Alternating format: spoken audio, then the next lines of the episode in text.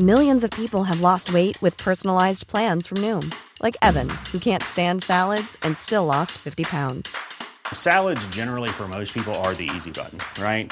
For me, that wasn't an option. I never really was a salad guy. That's just not who I am. But Noom worked for me. Get your personalized plan today at Noom.com.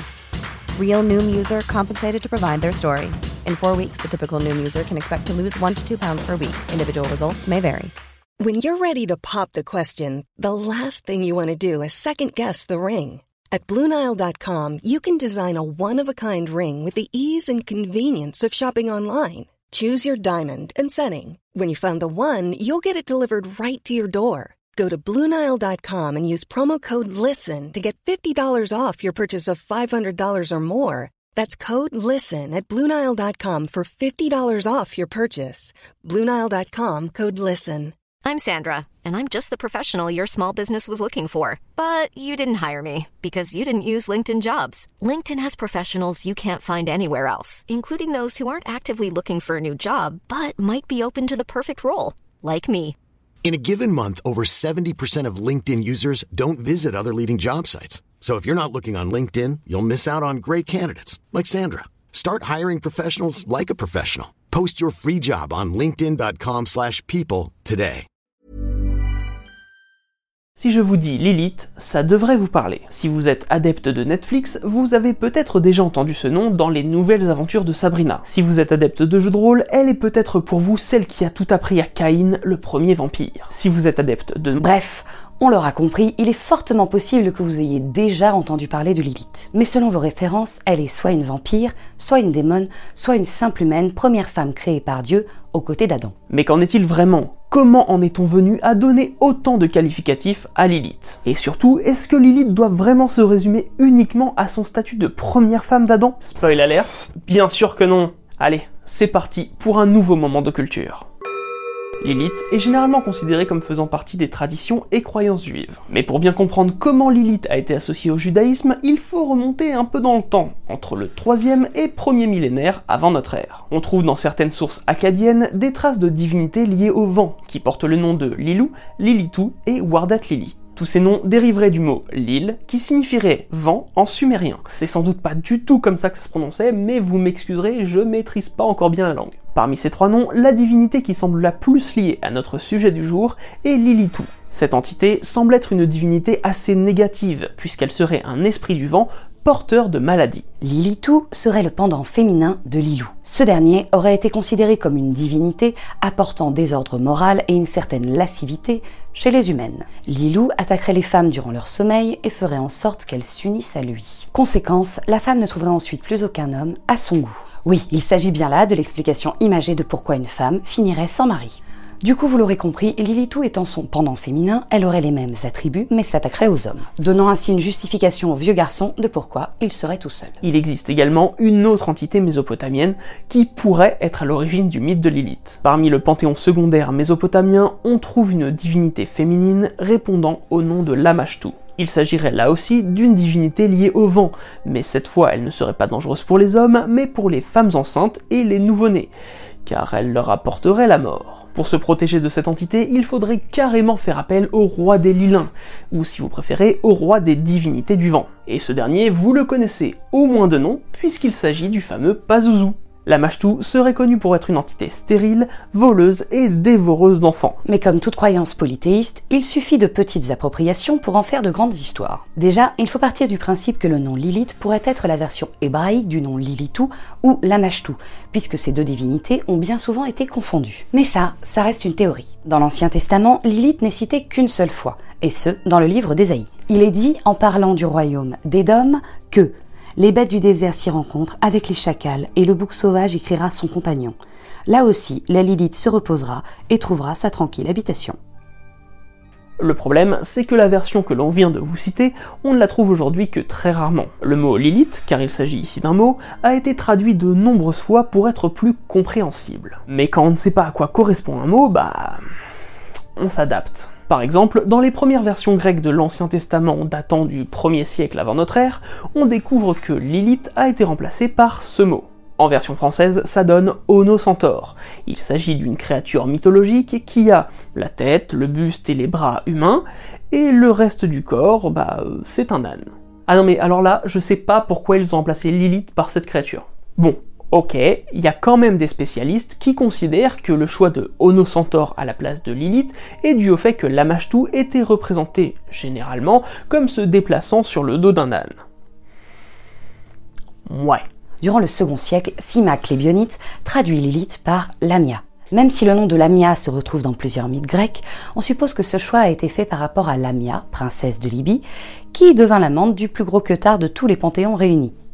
Zeus, évidemment. C'est pas joli joli, hein, c'est moche. Elle subit alors le terrible courroux des rats qui a toujours beaucoup de mal sur la gestion de sa colère et tue tous ses enfants. Lamia commence alors à s'attaquer aux enfants de tous les humains pour les enlever et les tuer. Petit à petit, son visage se déforme hideusement. Lamia serait alors devenue un nom commun à toutes les créatures féminines, surnaturelles et néfastes de la société grecque. Du coup, traduire Lilith par Lamia n'est pas si illogique quand on pense aux divinités mésopotamiennes. Des traductions encore plus récentes ont traduit le mot Lilith de différentes manières, telles que sirène en 1614. Et on vous conseille évidemment notre vidéo sur les sirènes pour y voir le lien avec les descriptions de Lilith et Lilithou. Ou encore par spectre de nuit en 1877, à cause d'une mauvaise interprétation étymologique qui relierait le mot Lilith à la racine hébraïque laïl qui signifie nuit. Mais on sait aujourd'hui que c'est complètement une erreur. Il faut tout de même noter que globalement, les mots choisis pour remplacer l'élite font référence à des créatures et non pas à des êtres humains. C'est dans le Talmud qu'on en apprend un peu plus sur Lilith. Cela signifie que Lilith était devenue une récurrence dans les discussions juives, puisque le Talmud est une retranscription des discussions rabbiniques. Dans ce texte, on apprend que Lilith serait en vérité une succube, un démon féminin, qui chercherait à coucher avec les humains durant la nuit. Elle est décrite comme ayant des cheveux longs et des ailes. Il n'est pas précisé qu'elle s'attaque exclusivement aux hommes. On peut tout de même considérer que la Lilithou mésopotamienne a été récupérée par la religion hébraïque et transformée en démon. Lilith est sans doute devenue une démon assez crainte du peuple juif, puisque l'on a retrouvé des bols d'incantation datant du 4e au 6e siècle, comportant des inscriptions pour la repousser. Elle y est généralement représentée enchaînée et entourée d'écritures tirées du Talmud. Ces bols sont la preuve que Lilith était connue et crainte des croyants, mais en tant que démon uniquement. Alors comment en est-on venu à parler de la première femme d'Adam? Pour ça, il faut encore partir du Talmud. Parmi ces textes, on y trouve une interprétation de la Genèse. Rabbi Yehuda Bar Hadi dit le saint béni soit-il avait créé une première femme, mais l'homme, la voyant pleine de sang et de sécrétions, s'en était écarté. Aussi, le saint béni soit-il s'y est repris et lui en a créé une seconde. Cet extrait du Talmud expliquant qu'il y aurait eu une première Ève est une réflexion sur ces deux passages. Et Dieu créa l'homme à son image. Il le créa à l'image de Dieu. Il les créa mâles et femelles. Dieu les bénit et leur dit, Croissez et multipliez-vous, remplissez la terre et vous l'assujettirez, dominez sur les poissons de la mer, sur les oiseaux du ciel, sur tous les animaux qui se meuvent sur la terre. Et l'homme appela donc tous les animaux d'un nom qui leur convenait, tant les oiseaux du ciel que les bêtes de la terre, mais il ne se trouvait point pour l'homme d'aide qui lui fût semblable. Le Seigneur Dieu envoya donc à l'homme un profond sommeil, et pendant qu'il dormait, il tira une de ses côtes et mit de la chair à la place. Et de la côte qu'il avait tirée de l'homme, le Seigneur Dieu fit la femme et l'amena à l'homme. Et l'homme dit, Voilà maintenant l'os de mes os et la chair de ma chair. Celle-ci s'appellera d'un nom qui marque qu'elle vient de l'homme, parce qu'elle a été prise de l'homme. En effet, ces passages pourraient laisser penser que Dieu s'y serait repris à deux fois pour créer la femme, d'où l'idée d'une première Ève. Mais jusque-là, toujours rien à voir avec Lilith. Je vais me permettre un petit aparté sur ce passage. Durant nos recherches, nous sommes tombés sur une théorie de certains rabbins disant que Dieu avait à l'origine créé un être hermaphrodite. Il est dit, et Dieu créa l'homme à son image. Il le créa à l'image de Dieu. Il les créa mâles et femelles. Bon, vous faites ce que vous voulez de cette théorie. Nous, on l'a trouvée plutôt sympa puisqu'elle impliquerait que Dieu soit hermaphrodite, vu qu'il est dit qu'il a créé l'homme à son image. Il faudra attendre un texte nommé l'alphabet de Ben Sira, daté du 8e au 10e siècle, pour découvrir une histoire selon laquelle Lilith serait la première femme d'Adam. Enfin, c'est actuellement le premier texte connu qui en parle. Certains historiens supposent que cette croyance a pu être évoquée antérieurement, mais de façon orale. Et là, on entre dans le vif du sujet. Mais pour être le plus clair possible, je laisse Marie-Madeleine vous conter ce qui semble être le récit de Lilith, première femme d'Adam. Alors que Dieu créait Adam, qui était seul, il Il n'est pas bon que l'homme soit seul. Il créa également une femme, de la terre, comme il avait créé Adam lui-même, et l'appela Lilith. Adam et Lilith ont immédiatement commencé à se battre. Elle dit Je ne me coucherai pas en dessous. Et il dit Je ne me mettrai pas en dessous de toi, mais uniquement au-dessus, car tu n'es apte qu'à être en position soumise, tandis que moi, je dois être le dominant. Lilith répondit Nous sommes égaux l'un l'autre, dans la mesure où nous avons tous deux été créés à partir de la terre. Mais il ne s'écoutait pas. Quand Lilith comprit cela, elle prononça le nom ineffable et s'est envolée dans les airs. Adam pria alors son Créateur. Souverain de l'univers, dit-il, la femme que vous m'avez donnée s'est enfuie. Aussitôt, le saint, béni soit-il, a envoyé trois anges pour la ramener. Le saint dit à Adam, si elle accepte de revenir, ce qui tout ira bien, sinon elle devra accepter de voir cent de ses enfants mourir chaque jour. Les anges quittèrent Dieu et poursuivirent Lilith, qu'ils rejoignirent au milieu de la mer, dans les eaux puissantes où les Égyptiens étaient destinés à se noyer. Ils lui dirent la parole de Dieu, mais elle ne souhaita pas revenir. Les anges dirent, Nous te noierons dans la mer. Laissez-moi, dit-elle. Je n'ai été créée que pour causer des maladies aux nourrissons. Si l'enfant est un homme, j'ai la domination sur lui pendant huit jours après sa naissance, et s'il est une femme, pendant vingt jours. Quand les anges entendirent les paroles de Lilith, ils insistèrent pour qu'elle revienne.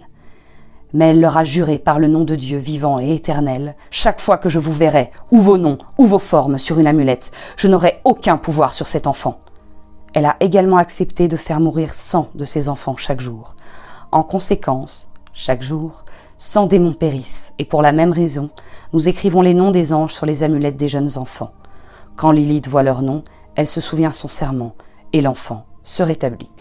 Ici, nous avons donc affaire à deux éléments totalement inédits sur Lilith. D'un côté, elle serait la première femme d'Adam, mais surtout la toute première femme créée par Dieu. L'auteur part du postulat qu'il y a bien eu une femme avant Ève, et comble l'histoire en donnant un background à la démone Lilith. Elle serait née de la même terre qu'Adam, et à ce titre refuse de se soumettre à lui, puisqu'elle est son égale. Elle s'enfuit alors pour être libre, même si cela implique des conséquences. Quand on vous dit que le problème de l'égalité homme-femme, ça date pas d'aujourd'hui, c'est pas des conneries. L'apparition des ailes au moment où elle prononce le nom de Dieu marque sa rupture avec le genre humain. Ici, Lilith retrouve des attributs de danger pour les enfants, comme l'était la tout. Mais il y a aussi un nouvel élément qui diffère largement des anciennes croyances. Lilith n'a de domination sur les enfants que durant un laps de temps qu'elle a négocié avec les anges. Et encore, elle n'a aucun pouvoir sur eux si le nom des anges ou leur représentation se trouve sur une amulette près du nouveau-né. Enfin, il est dit dans le texte que Lilith doit perdre 100 enfants par jour. Et l'auteur précise que chaque jour 100 démons périssent. L'association de ces deux idées confirme qu'il la définit comme la mère des démons. Mais le petit hic dans tout ça, c'est que l'alphabet de Ben Sira, comme son nom l'indique, semble avoir été écrit par Ben Sira, ou au minimum en son nom.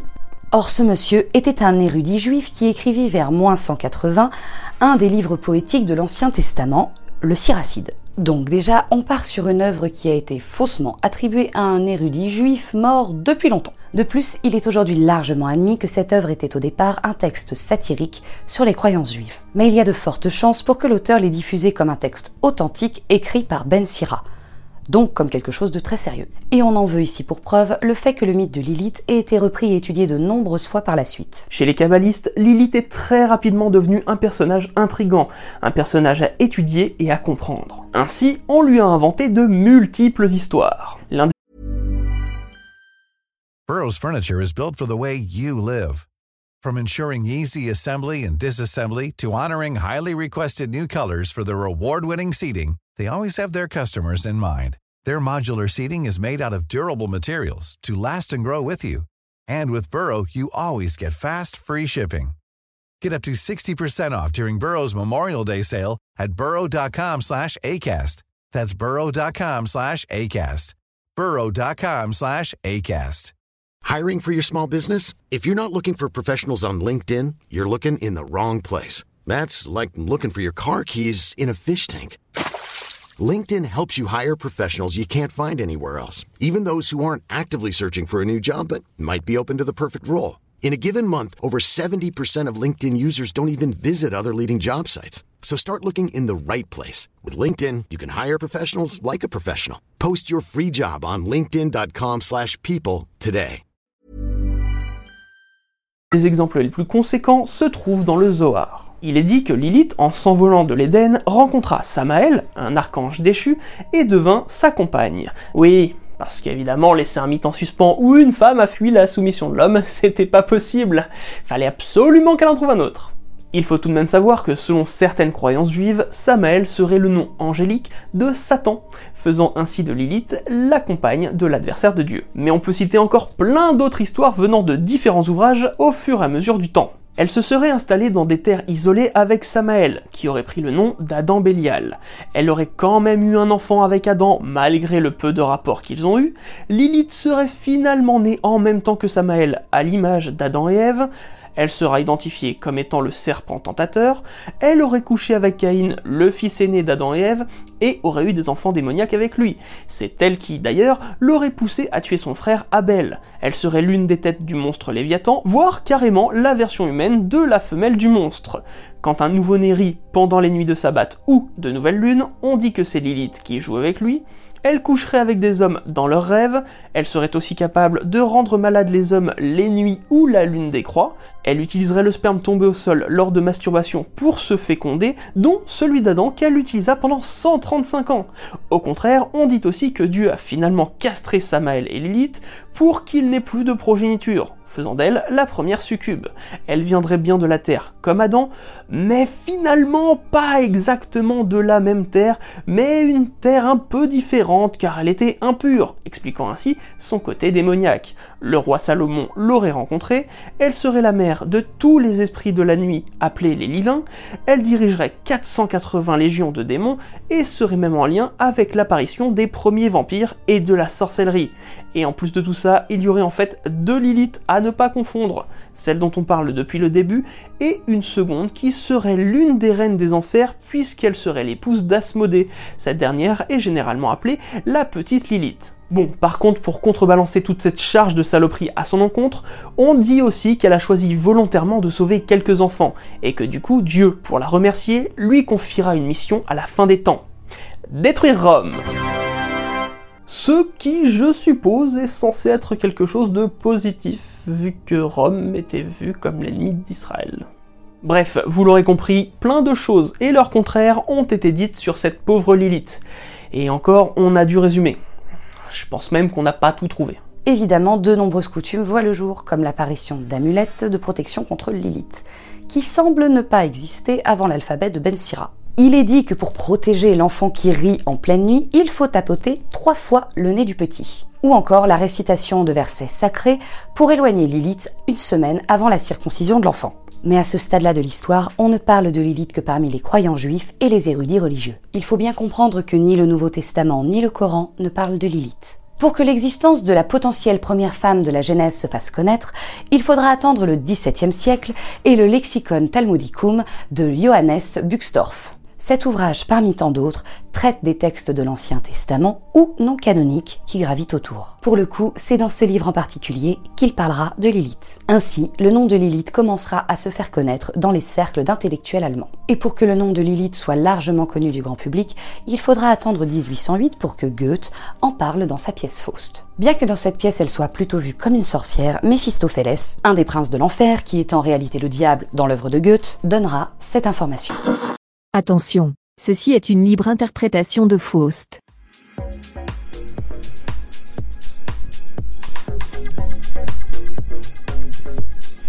Qui est celle-là?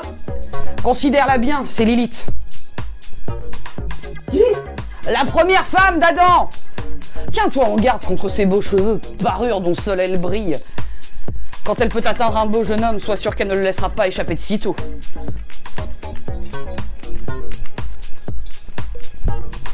Et autant vous dire que Faust, étant considéré comme l'une des œuvres majeures de la littérature allemande, voire pour certains l'œuvre la plus importante de toute la littérature germanique, le nom de Lilith se fit vite connaître. Et à partir de là, le mythe est repris à toutes les sauces. 1866, Dante Gabriel Rossetti peint une Lilith loin des représentations médiévales. Il l'appelle d'ailleurs Lady Lilith, comme un titre honorifique. Cette peinture est librement inspirée du personnage de la jeune sorcière qui est décrite dans Faust. Quelques années plus tard, il refera son tableau qui l'accompagnera d'un sonnet. En 1883, Robert Browning revisite le mythe de Lilith en créant une Lilith et une Ève complices, dont la dernière avoue n'avoir jamais aimé Adam, contrairement à Lilith.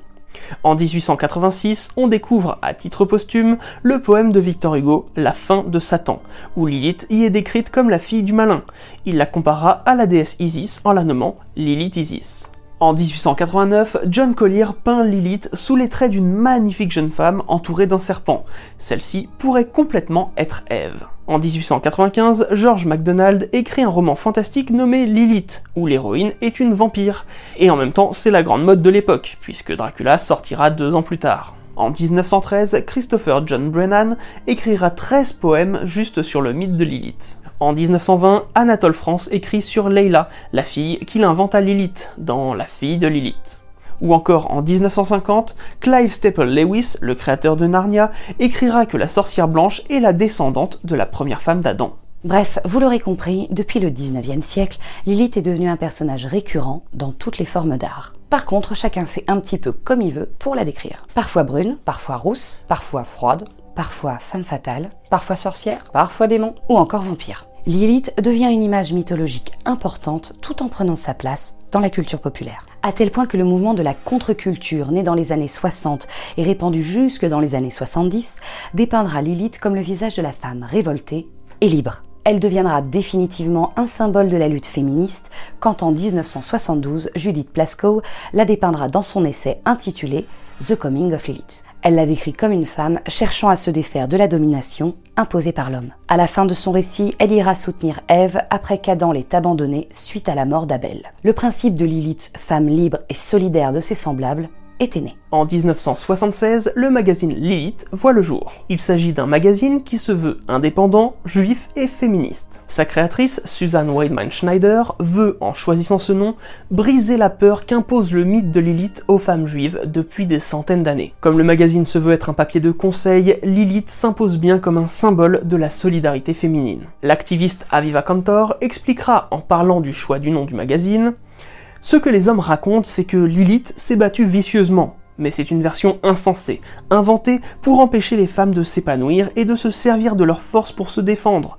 Lilith, il faut le souligner, est une combattante, et elle s'est battue une cause juste. Et il est vrai que dans l'alphabet de Ben Sira, Lilith est montrée comme quelqu'un qui se bat, et qui va même jusqu'à l'affrontement avec les trois anges qui la poursuivent. Je rappelle qu'il la menace tout de même de mort. Certes, elle est loin d'avoir un accord satisfaisant, puisqu'elle est quand même censée perdre 100 de ses enfants chaque jour, mais au moins elle finit libre de ses actions, et a tenu tête à tous ceux qui ont voulu la soumettre à Adam. Et oui, même à Dieu, devenant ainsi, si l'on en croit toutes ses croyances, le premier être humain a prouvé que Dieu n'est pas tout puissant, puisqu'il n'est même pas en capacité de la faire revenir en Éden. Je vous laisse euh, méditer là-dessus. On peut également noter que dans les années 60-70, le néopaganisme arrive en force avec le mouvement Wicca et le satanisme théiste. Lilith est alors vue selon les croyances comme la première femme, la première mère, la mère des démons, l'épouse de Satan, la première sorcière ou encore la déesse du sexe. Elle peut représenter la force féminine, l'indépendance ou la liberté autant physique que spirituelle. Il y a même un symbole qui fut créé pour représenter Lilith, un mélange de lune décroissante et du symbole de la femme. Mais toute la dichotomie de diviniser Lilith, c'est qu'elle ne semble à la base pas du tout liée aux forces les plus puissantes des religions monothéistes. On ne va pas se mentir, si vous croyez en Lilith ou en Satan, vous admettez alors qu'une partie des écrits de la Bible sont vrais. La majeure partie des descriptions et des attributs donnés à Lilith viennent de croyances juives et sans doute 100% masculines. Et bah, du coup, pour certaines croyances néo-paganistes comme des coven exclusivement réservés aux femmes, eh, ça n'a aucun sens. Lier Lilith à la lune, par exemple, viendrait du fait qu'elle agirait la nuit ou que son nom voudrait dire nuit. À la limite, elle devrait plutôt être représentée par le symbole du vent, en référence aux croyances mésopotamiennes originales. Après, il est tout à fait compréhensible de vouloir chercher des figures féminines qui ne seraient pas que de simples femmes ou des mères dans la religion. Mais bon, ce serait bien de se renseigner avant de faire n'importe quoi. Faut dire qu'il y avait plus de choix chez les polythéistes. Hmm Au-delà des croyances, c'est aujourd'hui dans la pop culture que l'on retrouve le plus notre chère Lilith. En plus des exemples cités plus tôt dans la littérature, on peut la trouver dans la série de livres The Mortal Instruments, dans la série de livres Les Cavaliers de l'Apocalypse, où elle se trouve être la mère de ces derniers, en BD dans Le Bleu du Ciel avec une Lilith vampirique qui aide Lucifer qui est une femme, dans la BD 666, dans Gothic, dans le manga Neon Genesis Evangelion ou encore chez DC Comics. Elle inspire également des musiciens comme le groupe Genesis qui écrit en 1974 Lily White Lilith qui dépeint Lilith comme un guide, Machines of Loving Grace en 1993 écrit Lilith Eve. First Mother Lilith du groupe Silent Planet utilise le trio Lilith, Eve, Adam pour parler du féminisme en 2014. Et elle donnera même son nom à un opéra en 2001 bien sûr au cinéma avec des films comme Witch House en 1999 où Lilith est une sorcière, dans Le K39 en 2009 où Lilith est une petite fille maléfique, ou encore dans 30 jours de nuit, jour sombre où Lilith est une vampire crainte de tous. Et pour l'anecdote, dans le film Le cinquième élément, Lilou est une interprétation positive du mythe de Lilith. Dans le film, elle représente l'amour et est la sauveuse de l'humanité. Le nom de Lilith est subtilement caché par le nom de Lilou, qui garde tout de même la même assonance, voire rappelle les croyances mésopotamiennes.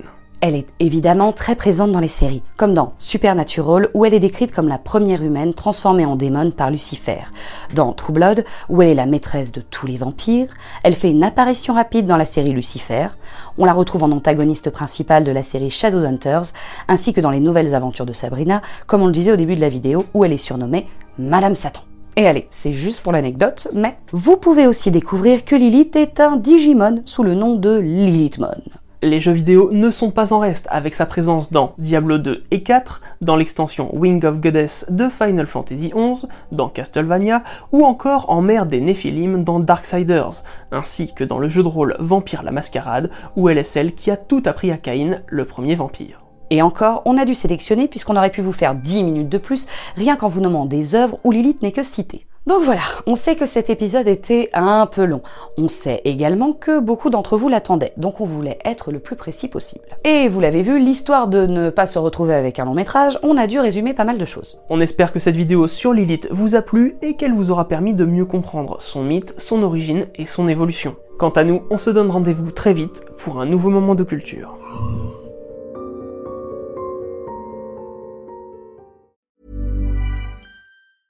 Cool fact a crocodile can't stick out its tongue. Also, you can get health insurance for a month or just under a year in some states. United Healthcare short term insurance plans, underwritten by Golden Rule Insurance Company, offer flexible, budget friendly coverage for you. Learn more at uh1.com.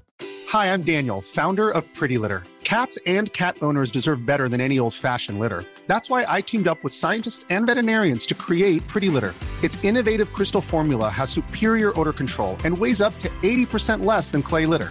Pretty Litter even monitors health by changing colors to help detect early signs of potential illness. It's the world's smartest kitty litter. Go to prettylitter.com and use code ACAST for 20% off your first order and a free cat toy. Terms and conditions apply. See site for details. Planning for your next trip? Elevate your travel style with Quince. Quince has all the jet setting essentials you'll want for your next getaway, like European linen, premium luggage options, buttery soft Italian leather bags, and so much more and is all priced at 50 to 80% less than similar brands. Plus, Quince only works with factories that use safe and ethical manufacturing practices. Pack your bags with high-quality essentials you'll be wearing for vacations to come with Quince. Go to quince.com/pack for free shipping and 365-day returns.